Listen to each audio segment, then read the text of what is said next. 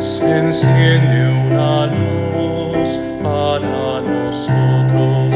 Pronto vendrá el Emmanuel, vigilad el esposo, no tardará. Si están listos, nos abrirá.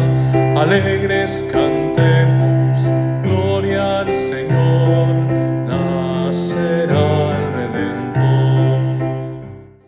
¿Qué es el Adviento?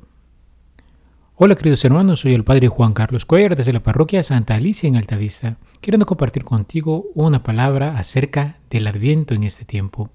Ciertamente, este es un periodo del año litúrgico que se extiende por cuatro semanas antes de la Navidad. La palabra Adviento viene del latín advenire, que hace referencia a la llegada de algo que está por venir. Así, por un lado, se trata de un tiempo de preparación a la Navidad, a la celebración del nacimiento del Hijo de Dios en la carne, al nacimiento de nuestro Señor y Salvador Jesucristo.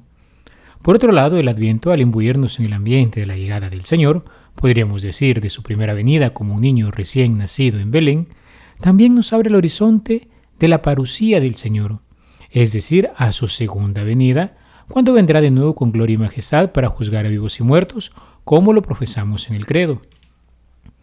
Adviento es un tiempo en el que recordamos que el Señor, que ha subido a los cielos después de Pentecostés, habrá de volver con gloria y majestad para un juicio.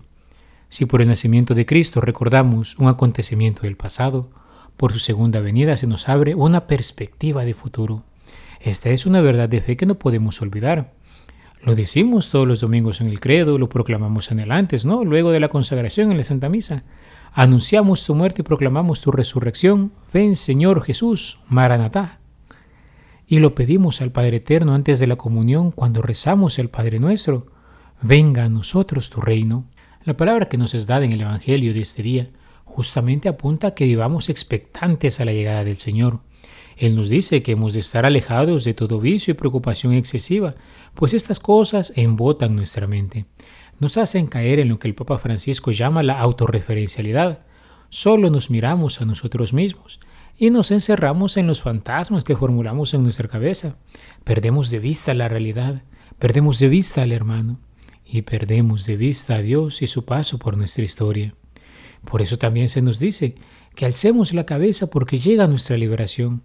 Esto se concretiza en aquel velen y oren que nos pide el Señor.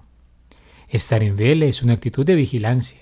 No es estar pasivamente sentados aguardando que las cosas sucedan, sino que se nos invita a una espera activa, viviendo rectamente, obedeciendo los mandamientos del Señor y realizando obras de misericordia. En pocas palabras, el cristiano está en vela cuando ama, pero también se nos pide oración, diálogo íntimo con el Señor, trato asivo y confiado con Él. Así salvaremos nuestras vidas y permaneceremos en Él. Para que este adviento sea diferente, te quiero invitar hacer un propósito concreto para vivirlo con intensidad. Piensa que es un regalo al niño Jesús que nace en Belén. Puedes proponerte hacerte la lección divina todos los días temprano por la mañana, meditar el Santo Rosario, visitar la capilla del Santísimo individualmente con alguien o quizás en comunidad, ¿no? Una vez a la semana. Hacerlo quizás todos los días a nivel particular. Podrías participar de la Santa Misa diaria, rezar el oficio de lectura de la liturgia de las horas hoy que tanto se nos facilita con tantos medios de comunicación, o quizás hacerte un calendario de una buena hora por día. Pero una cosa que no debería pasarnos por alto es acudir al sacramento de la reconciliación en este tiempo.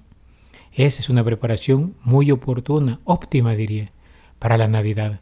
Recordemos, no somos paganos. Para nosotros la Navidad tiene un nombre. Es Jesús. Por eso nosotros también decimos al Señor que viene, al Señor que se acerca, venid, adorémosle. Alabado sea Jesucristo, por siempre sea alabado.